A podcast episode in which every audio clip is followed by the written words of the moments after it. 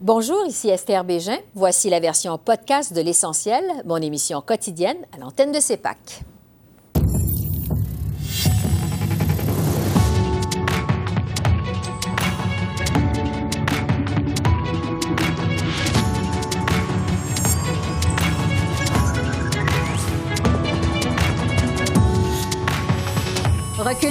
Sur la taxe carbone, l'opposition conservatrice se déchaîne et parle d'improvisation. On en débat avec notre panel de députés. La taxe carbone, un boulet pour Justin Trudeau, notamment en Atlantique. Philippe Fournier, analyste politique pour l'actualité, est avec nous. Et la situation humanitaire est désespérée dans la bande de Gaza, selon l'ONU. Les impacts sont nombreux pour les Palestiniens. On parle à une résidente de Jérusalem. Bonsoir, Mesdames, Messieurs. Le recul partiel sur la taxe carbone par le gouvernement Trudeau continue de faire des vagues à Ottawa. L'opposition officielle reproche à Justin Trudeau d'être en mode panique. Le premier ministre a annoncé jeudi que son gouvernement suspend la tarification sur le carbone pour les Canadiens qui chauffent au mazout, et ce pour une durée de trois ans. Cette volte-face a monopolisé la période des questions cet après-midi aux communes.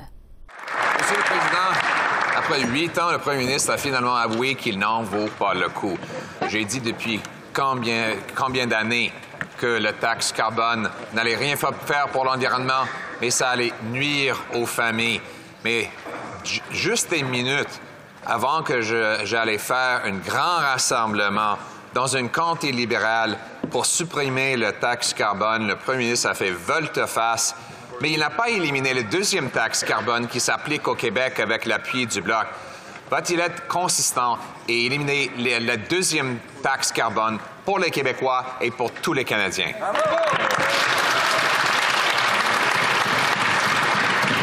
L'honorable ministre. Merci, M. le Président. J'aimerais rappeler euh, au chef de l'opposition que euh, notre soupe peut être consistante, mais nos politiques doivent être conséquentes. Il y a une différence entre les deux en français. J'aimerais, également lui rappeler qu'aujourd'hui, à l'heure où les changements climatiques frappent l'ensemble de la population partout sur la planète, Monsieur le Président, qu'un gouvernement ou un parti qui se veut former le gouvernement pour être responsable doit avoir un plan pour lutter contre les changements climatiques et pour aider avec les questions d'abordabilité. Hélas, les conservateurs n'ont ni l'un ni l'autre. Et je poursuis le débat avec notre panel de députés. Pour les libéraux, Darrell Sanson. Pour les conservateurs, Gérard Deltel. Pour le Bloc québécois, Jean-Denis Garon. Et pour le NPD, Peter Julian. Bonsoir à vous quatre. Bonsoir. Bonsoir. Darrell Sanson, je commence avec vous. Euh, avec ce recul partiel sur la taxe carbone, est-ce que vous avez finalement cédé aux attaques répétées des conservateurs contre cette taxe? Absolument pas. C'est pas un recul, absolument pas un recul. C'est vraiment d'accélérer le processus de transformer euh, vers l'énergie propre. Et c'est exactement ce qu'on a dit qu'on voulait faire, faire avancer ce dossier-là. Et en Atlantique, on a euh, clairement démontré à plusieurs reprises que le défi est encore plus amplifié, si vous voulez, et à cause qu'il y a beaucoup plus de régions rurales, il y a beaucoup plus de gens euh, qui toujours sur le pétrole, donc la transition doit se faire. Comme député, on a travaillé très fort pour assurer que notre gouvernement réponde à leurs besoins, et c'est exactement ce qu'on fait. Il ne faut pas oublier que dans une fédération, c'est la responsabilité. On peut établir des programmes nationaux euh, à travers le pays, mais s'il y a des régions qui ont des défis, il faut répondre à ces défis-là. Exactement comme on a fait avec l'assurance emploi en Alberta il y a quelques années, comme on a fait avec euh, le programme d'immigration atlantique. Ce sont des assurer qu'on fasse les changements nécessaires pour répondre aux besoins des Canadiens à travers le Canada complet, que tout le monde soit, euh, qu'il y ait les, avantages euh, à travers le pays. Oui, mais vous êtes euh, acadien, M. Sanson. c'est pas une taxe quand même qui est populaire dans votre région, là? Ben, écoute, c'est pour nous, que ce soit acadien ou non acadien, les gens de l'Atlantique, il n'y a pas de doute, il y a un plus haut niveau de gens qui sont toujours chauffés sur l'huile et il y a 20% de plus de gens dans les régions rurales. Donc, on doit répondre à cela. Tout ça intéressant parce que les conservateurs, pour les premiers huit ans, n'ont pas parlé trop de l'Atlantique, mais tout à coup, l'Atlantique est très important parce qu'ils voient leur, leur sondage monter. Euh, mais écoute, il faut mettre l'action euh, devant nous, c'est-à-dire euh, l'exemple il y a quelques semaines avec C-49, où les conservateurs auraient pu nous appuyer, où on verrait des changements qui permettraient aux liens euh, extra-côtière, puis ils n'ont pas euh, voté avec nous. Donc, je questionne un peu la motivation. Bon, je vais aller du côté des conservateurs. Gérard Deltel, vous répétez qu'il faut abolir la taxe sur le carbone. Vous dites que ça ne marche pas, que ça ne fonctionne pas. mais qu'est-ce que vous proposez au, au Parti conservateur pour lutter contre les changements climatiques? Comme le chef l'a très bien exprimé il y a environ deux mois lors du Congrès de Québec, le discours de Québec était très clair sur les trois éléments, entre autres, qu'on veut mettre en action quand on sera au gouvernement. Tout d'abord, investir et permettre des crédits d'impôt dans la recherche et développement pour des nouvelles technologies. Deuxièmement, feu vert aux énergies vertes, arrêter de toujours tarder, tarder de faire des études, entre autres, faire deux études sur les projets hydroélectriques que le fédéral s'est donné le droit de veto, ça n'a pas de bon sens, et exploiter comme il se doit tout le potentiel canadien du savoir-faire des énergies, des ressources naturelles et bien d'autres choses. Mais réalité, c'est qu'au moment où on se parle, M. Trudeau est en train de manger une méchante volée dans les sondages, comme M. Sanson le disait tout à l'heure, parlait des sondages. Et c'est pour ça que là, c'est en toute sa laideur apparaît la politique libérale. Ce n'est pas un plan d'environnement, c'est un plan de taxation. Alors, il retire une certaine taxe pour certains Canadiens et même pas pour tous. Résultat, non seulement c'est un plan électoraliste, mais en plus, c'est un plan qui divise le Canada. Il y a quelques heures à peine, le premier ministre de la Saskatchewan a dit que pour lui, si ça ne s'applique pas d'un océan à l'autre pour toutes les formes de, chauffage résidentiel pendant l'été, pendant l'hiver, pardon, eh bien, il n'y a pas question pour lui de verser la, taxe sur le carbone. Alors, on crée une crise nationale, et pire que ça, une crise à l'intérieur du caucus. Moi, j'ai beaucoup de respect pour M. Sanson de la Nouvelle-Écosse, mais voilà que la ministre du Développement rural est allée dire que ces gens-là, en Atlantique, travaillent meilleur qu'ailleurs. Euh, qu'est-ce que c'est que cette politique-là, qui divise le Parti libéral, mais qui surtout divise les Canadiens et qui fait deux classes de Canadiens? C'est une politique, c'est une, une, politique très politicienne et surtout mm-hmm. pas environnementale. Jean-Denis Garon, au Bloc québécois, euh, évidemment, la taxe carbone, ça ne s'applique pas au Québec, mais M. Poiliev parle quand même de la taxe Trudeau-Blanchette. Euh, comment vous réagissez au Bloc face à cette euh, décision de M. Trudeau? Bien, écoutez, Mme Bégin, mettons qu'on fait la synthèse de la propagande puis de la désinformation conservatrice. Là. Ils ont commencé par dire, écoutez, on va faire de la politique de la division avec la taxe carbone. Là, à un moment donné, ils se sont réveillés et se sont rendus compte qu'elle ne s'appliquait pas au Québec. Fait qu'ils ont travaillé fort. Ils ont déposé toutes sortes de motions. Puis là, ils ont trouvé la fameuse deuxième taxe carbone qui est un règlement sur les carburants verts. Et là, ils se sont rendus compte que non seulement il ne s'applique pas avant 2030, mais que Québec a un règlement encore plus contraignant. Fait qu'il n'y aura pas d'effet au Québec. Fait là, ils se sont mis à nous chanter des histoires pour nous dire que ça allait s'appliquer par la bande, puis qu'on achète des produits albertains, ben là, on va payer indirectement. Madame Bégin, savez-vous c'est qui le plus gros taxeur compulsif d'hydrocarbures au Canada? C'est le gouvernement de l'Alberta. Cette année, la taxe carbone en Alberta, au net, là, le fédéral va collecter 200 millions, le gouvernement de l'Alberta va aller chercher 24 milliards en redevances. Et ce que les Québécois paient à la pompe, ce sont ces redevances-là pétrolières qui sont taxées par l'Alberta, soutenues par les conservateurs du Québec, qui sont à la botte des conservateurs de l'Alberta, Madame Bégin. Et moi, si j'étais un électeur québécois dans un comté conservateur comme celui de M. Deltel, j'appellerais mon député et je lui demanderais pourquoi il appuie 24 milliards de taxes sur les hydrocarbures en Alberta par le gouvernement albertain, ça n'a absolument rien dire. Parce que quand mes agriculteurs, quand mes entrepreneurs à Mirabel, quand les agriculteurs à Lobinière, euh, Mme Bégin, quand ces gens-là vont à la pompe, ce qu'ils payent, c'est les routes, les ponts et les services de santé des Albertains. Les Albertains prennent plus en taxes par redevance sur les hydrocarbures que tout le programme de péréquation ensemble au Canada. Parlons justement de l'Alberta. Euh, Peter Julian, les provinces qui s'opposent à la tarification sur le carbone disent que l'annonce du fédéral sur le mazout, c'est la démonstration que ce programme doit être aboli. Euh, est-ce que le prix sur le carbone, c'est vraiment une bonne idée dans ces temps économiques quand même assez difficiles? Mais, mais, là, il y a un an, jour par jour, en octobre 2022, l'MPD a mené justement une motion euh, pour enlever le TPS sur le mazout domestique.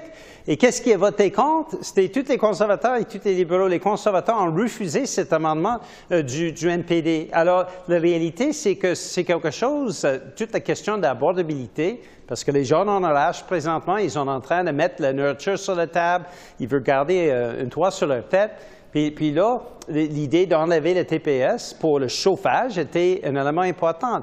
Les conservateurs ont refusé. Alors, ça, démontre juste l'hypocrisie.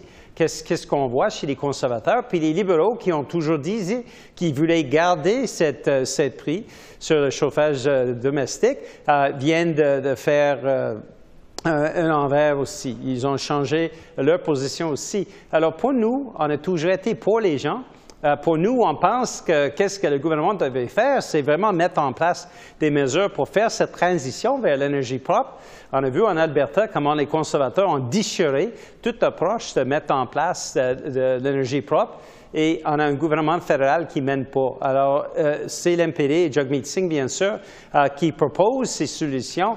Euh, les autres partis les suivent, parfois, comme on voit aujourd'hui ou cette semaine, un an après une décision où ils ont déjà été contre ce que l'MPD proposait. Darrell Sanson, je reviens à vous parce qu'il y a quand même des provinces, dont l'Ontario et l'Alberta, qui demandent maintenant d'élargir l'exemption euh, de la tarification sur le carbone aux foyers chauffés au gaz naturel. Est-ce que vous êtes ouvert à ça?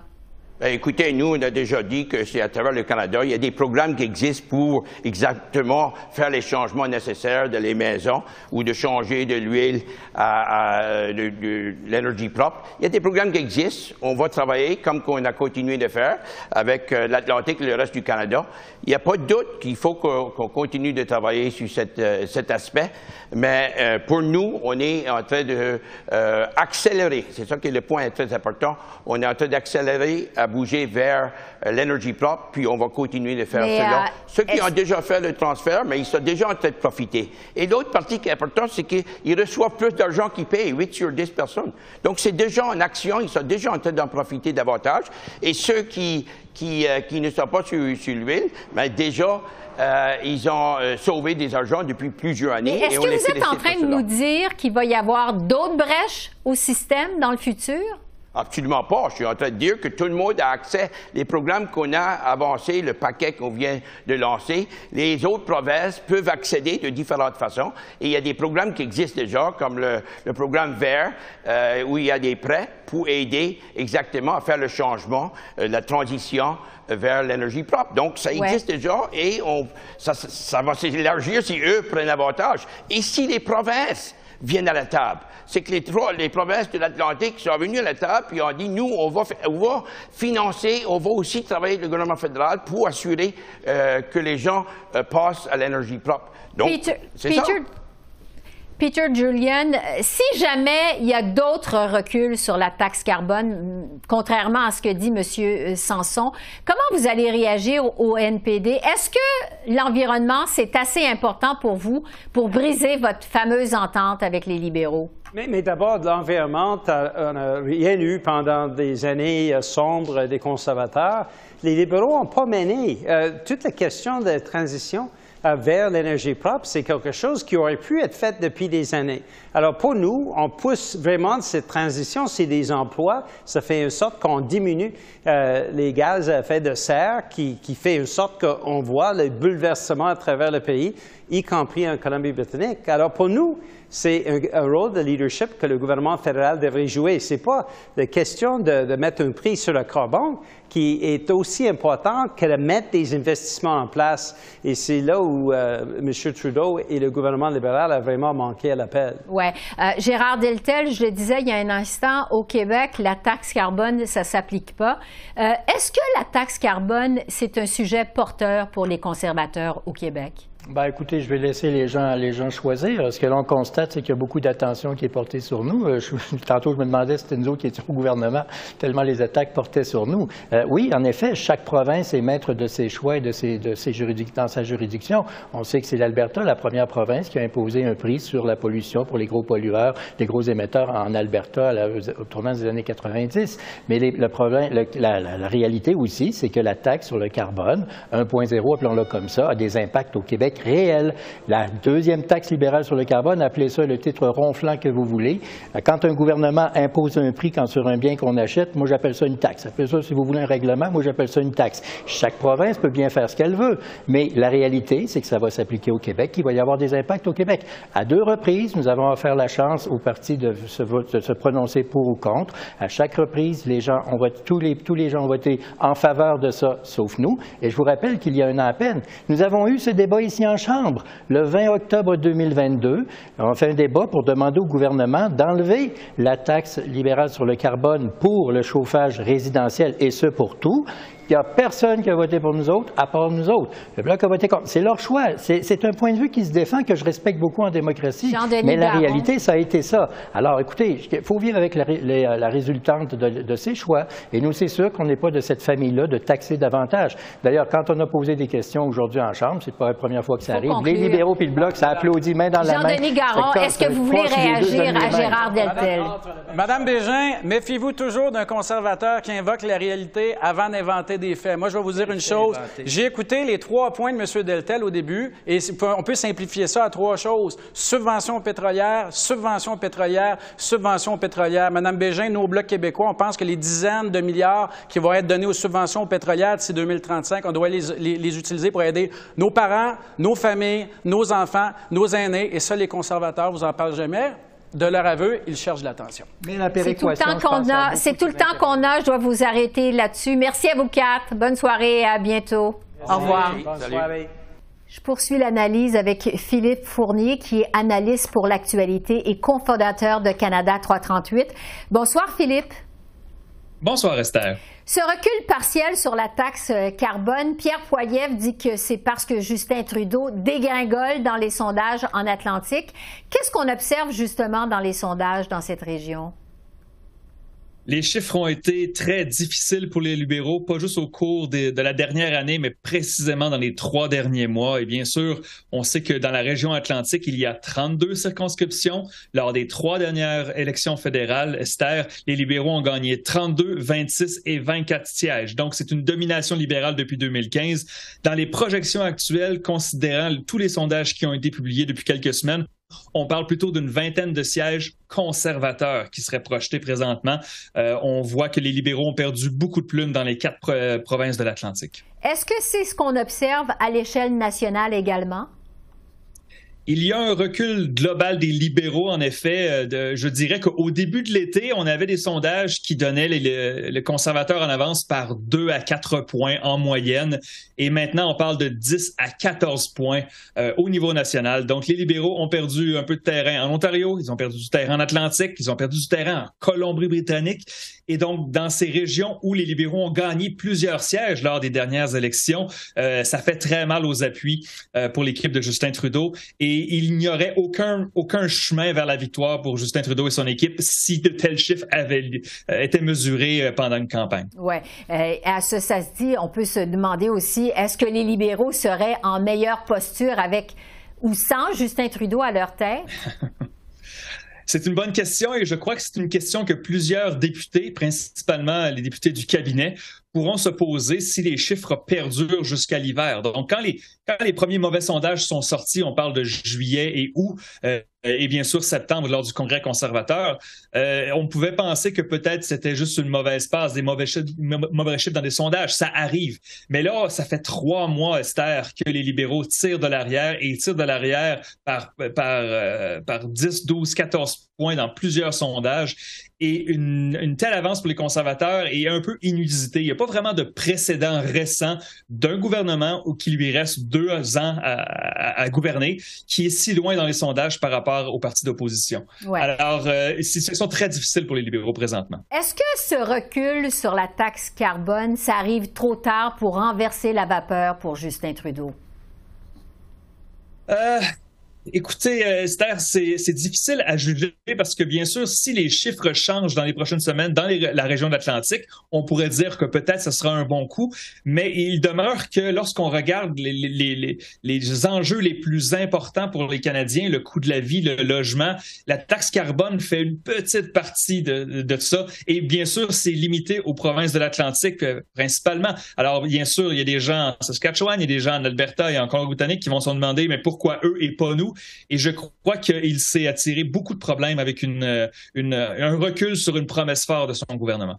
Depuis son annonce euh, jeudi, M. Trudeau subit de la pression pour qu'il étende sa suspension sur la taxe carbone, notamment de la part de l'Ontario et de l'Alberta. Jusqu'à quel point, euh, Philippe, euh, la taxe carbone, c'est une mesure impopulaire au pays? Euh, des sondages nous ont révélé que ce n'était pas aussi impopulaire que ce que M. Poiliev, par exemple, en pense. Cependant, le fait de reculer euh, pour Justin Trudeau et son équipe, ce serait de dire, OK, alors ça fait huit ans que vous faites la promotion d'une taxe au carbone et maintenant les sondages sont mauvais et vous reculez. Je crois qu'il n'y a pas vraiment d'issue euh, positive pour les libéraux à reculer sous cette promesse-là. Euh, la gestion de, de, de, de l'environnement va bien sûr au-delà de la taxe au carbone, mais je crois que c'est faire plaisir aux conservateurs pour dire, regardez, nous avons réussi à gagner cette bataille. Euh, D'un point de vue chiffré, j'ai bien hâte de voir si les chiffres vont bouger, l'aiguille va bouger au cours des prochains mois, mais je permettez-moi d'en douter. On sait que la taxe carbone, ça s'applique pas au Québec. Le Québec est un des rares endroits où les pays, au pays où les libéraux se maintiennent. Est-ce qu'il y a du mouvement dans les sondages au Québec? La question est bonne. Plusieurs lecteurs m'ont demandé pourquoi est-ce que les libéraux sont toujours en tête au Québec et ils peuvent remercier la division du vote. En fait, si on regarde la moyenne des sondages, Esther, la montée des conservateurs au Québec est, bel et bien réelle, même si elle est modeste, mais elle est principalement aux dépens du bloc du Bloc québécois. Alors, euh, ces quelques points-là que les conservateurs arrivent à arracher au Bloc québécois euh, donnent euh, un chemin vers la victoire pour une trentaine de sièges encore au Québec pour les libéraux, malgré qu'ils n'aient pas progressé dans les sondages depuis la dernière élection. Ouais. Philippe Fournier, merci beaucoup. Merci. Toujours un plaisir, Esther. Merci. Alors qu'Israël intensifie son offensive terrestre dans la bande de Gaza, le Canada s'inquiète de plus en plus du sort des otages retenus par le Hamas. Selon la ministre des Affaires étrangères, il y a urgence de conclure une entente entre toutes les parties afin de les sortir de l'enclave au plus vite. Mélanie Joly prenait la parole ce midi devant les gens d'affaires de Toronto. Elle réclame toujours une trêve pour acheminer l'aide humanitaire. 400 Canadiens sont pris au piège à Gaza. Ils vivent dans la peur et le désespoir. Et en tant que gouvernement, nous avons le devoir de les protéger et de les sortir de cette situation intenable. C'est pourquoi nous avons besoin de pauses humanitaires, d'une trêve humanitaire à Gaza. Et pour faire le point sur le terrain, je retrouve Ouda Al-Imam, une résidente de Jérusalem.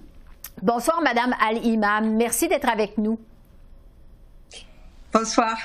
Israël intensifie donc son offensive euh, terrestre dans la bande de Gaza. Euh, parlez-nous de l'impact du conflit sur votre quotidien à Jérusalem. Je connais beaucoup de gens, euh, oui, qui sont touchés. J'ai une cousine qui, de, qui elle, est, elle, est, de Jérusalem, elle vit par alliance à Gaza et jusqu'à jusqu'à hier, elle était en vie mais euh, elle est, euh, elle a déjà changé euh, quatre stations différentes en sortant de chez elle. Et, et comme je ne sais pas si au Canada on suit tout à fait le détail, mais le, le peuple, les gens, les gens sont vraiment les presses, les journalistes, les hôpitaux sont bombardés ils ont plus d'eau, ils ont plus d'internet, ils ont plus de, de, de, nourriture. Il y a il y a plus de martyrs euh, qu'on voit dans les vidéos que autre chose. C'est c'est vraiment très triste euh, et c'est frustrant de de que le monde euh, aujourd'hui on est en 2023 que le monde est encore silencieux de on suit. avec avec ce qui se passe.